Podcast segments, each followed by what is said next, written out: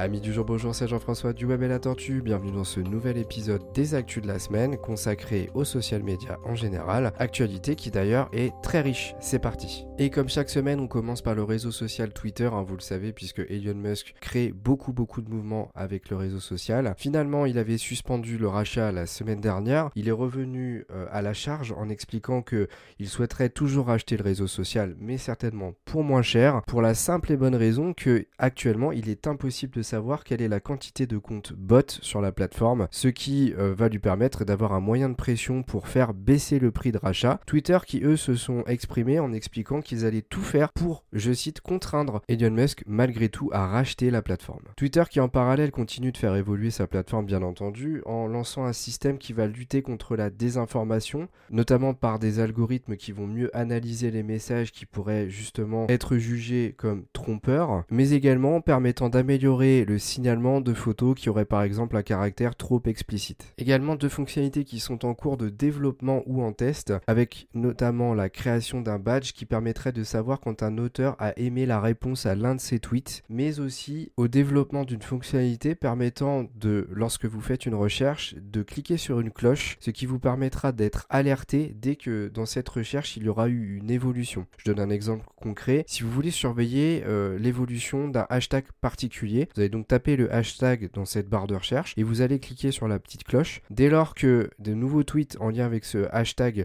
seront sortis, eh cela sera signalé sur votre compte via une notification. Et enfin, en termes de déploiement de fonctionnalités, toujours sur Twitter, il est possible dorénavant de lancer des spaces, hein, ces fameux salons vocaux, uniquement à ceux qui sont nos super follow. Hein. Pour rappel, les super follow, ce sont des, des follow qui sont payants. Vous allez payer un abonnement pour, euh, pour pouvoir le faire. Euh, ce sera bien sûr redistribué en partie aux créateurs de contenu et comme ça, vous, vous aurez accès à des contenus spécifiques que lui vous sortira parce que vous êtes des sortes de VIP. Et bien dorénavant, vous pourrez aussi échanger vocalement avec ce créateur de contenu en direct. On passe à l'actualité Instagram de cette semaine avec une refonte du logo. Alors refonte c'est un bien grand mot puisqu'il y aurait juste un changement de ton de couleur. C'est quasiment le même, mais la colorimétrie du logo a quelque peu changé. C'est vraiment minimaliste. Je vous invite à aller voir le compte de Jonathan Chan qui montre une capture d'écran avec les codes hexadécimaux des couleurs. Vous verrez qu'il n'y a vraiment pas grand changement. Mais ça ne s'arrête pas là puisqu'il y aurait eu aussi une certaine refonte de certains stickers de la plateforme. Instagram qui commence également à cacher les stories des comptes qui sont un petit peu trop actifs. C'est-à-dire que vous savez qu'une story ça dure 24 heures, que certaines personnes vont publier 10 euh, stories dans la même journée, ce qui fait que vous allez avoir une sorte de diaporama, une sorte de carrousel de stories qui va se diffuser. C'est plus visible qu'un post classique, donc forcément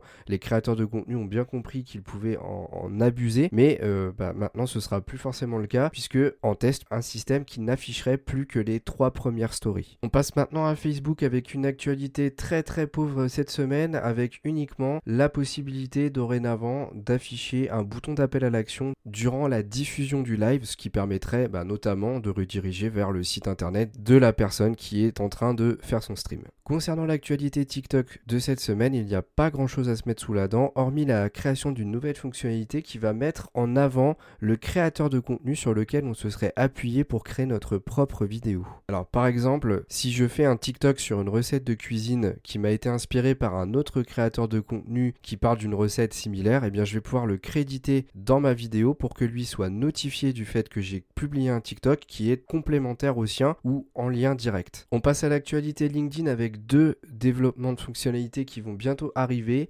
avec notamment le fameux emoji funny, l'emoji sourire qui va bientôt être déployé. Et j'en reparle parce que une maquette de l'emoji est sortie. Si vous voulez aller voir le visuel, je vous invite à aller voir sur le site du blog du modérateur puisqu'ils ont publié une capture d'écran de l'icône. Alors cet emoji, personnellement, je trouvais que c'était pas forcément une bonne idée parce que j'avais un peu peur que sur un réseau social professionnel, ce soit mal interprété et utilisé par certaines personnes pour un un petit peu se moquer des autres et que ça ait un petit effet néfaste sur le professionnalisme qui se dégage sur le réseau social. Finalement, en voyant le visuel, je me suis dit que grâce à son aspect esthétique, ça devrait passer sans problème. LinkedIn qui travaille également sur le déploiement d'un système de mise en brouillon lorsque vous êtes en train de rédiger un post. Cela sous-entend peut-être l'arrivée prochaine d'un système de programmation des posts. Ce serait vraiment super pratique. On passe au réseau social YouTube qui vient de déployer la fonctionnalité permettant de savoir quand un passage d'une vidéo a été fortement regardée par ses utilisateurs. Les développeurs ont expliqué que cette nouvelle fonctionnalité allait permettre de faire gagner du temps aux personnes cherchant une information bien particulière, permettant de la retrouver très rapidement lorsque notamment ils vont regarder des vidéos de tutoriels. Alors j'avoue que je suis un petit peu surpris par le déploiement de cette fonctionnalité parce que pour moi l'objectif de tous les réseaux sociaux c'est de vous maintenir le plus longtemps possible sur la plateforme. En mettant en place ce type de fonctionnalité, ils vont vous pousser directement vers la partie de la vidéo qui vous intéresse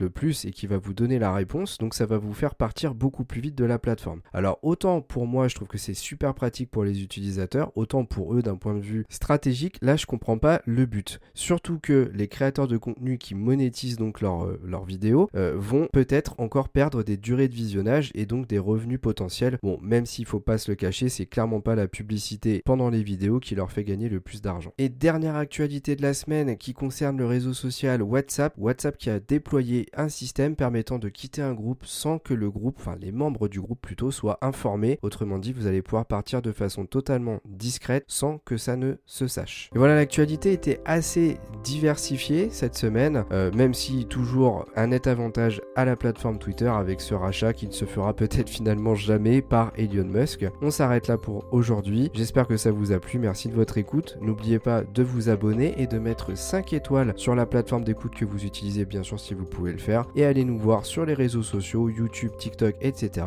Et moi, je vous dis à la prochaine pour un nouveau podcast du Web et la Tortue.